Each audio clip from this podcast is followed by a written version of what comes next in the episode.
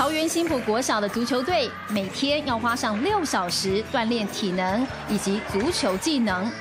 这群孩子的教练是来自巴西的陈耀平。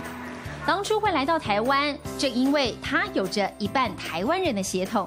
I have a dream, like I'm saying. We talking at home. My mom from Italy, my dad from Taiwan. We from Brazil. We born in Brazil. So in Brazil, always talking about Italy World Cup, Brazil in World Cup. How about Taiwan? 就这样，陈耀平决定来到父亲的故乡，展开他足球教练的旅程。Go. It's raining outside. No. Maybe. Mm, play game. Okay. 采访这天，外面下着雨，在室内操场练习基本动作已经好一阵子的孩子们，此刻已经忍耐不住想玩的心情。外国教练跟台湾的教练还是不太一样哦，外国教练比较着重用引导式、用游戏的方式去玩。他会关注到孩子的心理发展，跟孩子的群我之间的一个互动。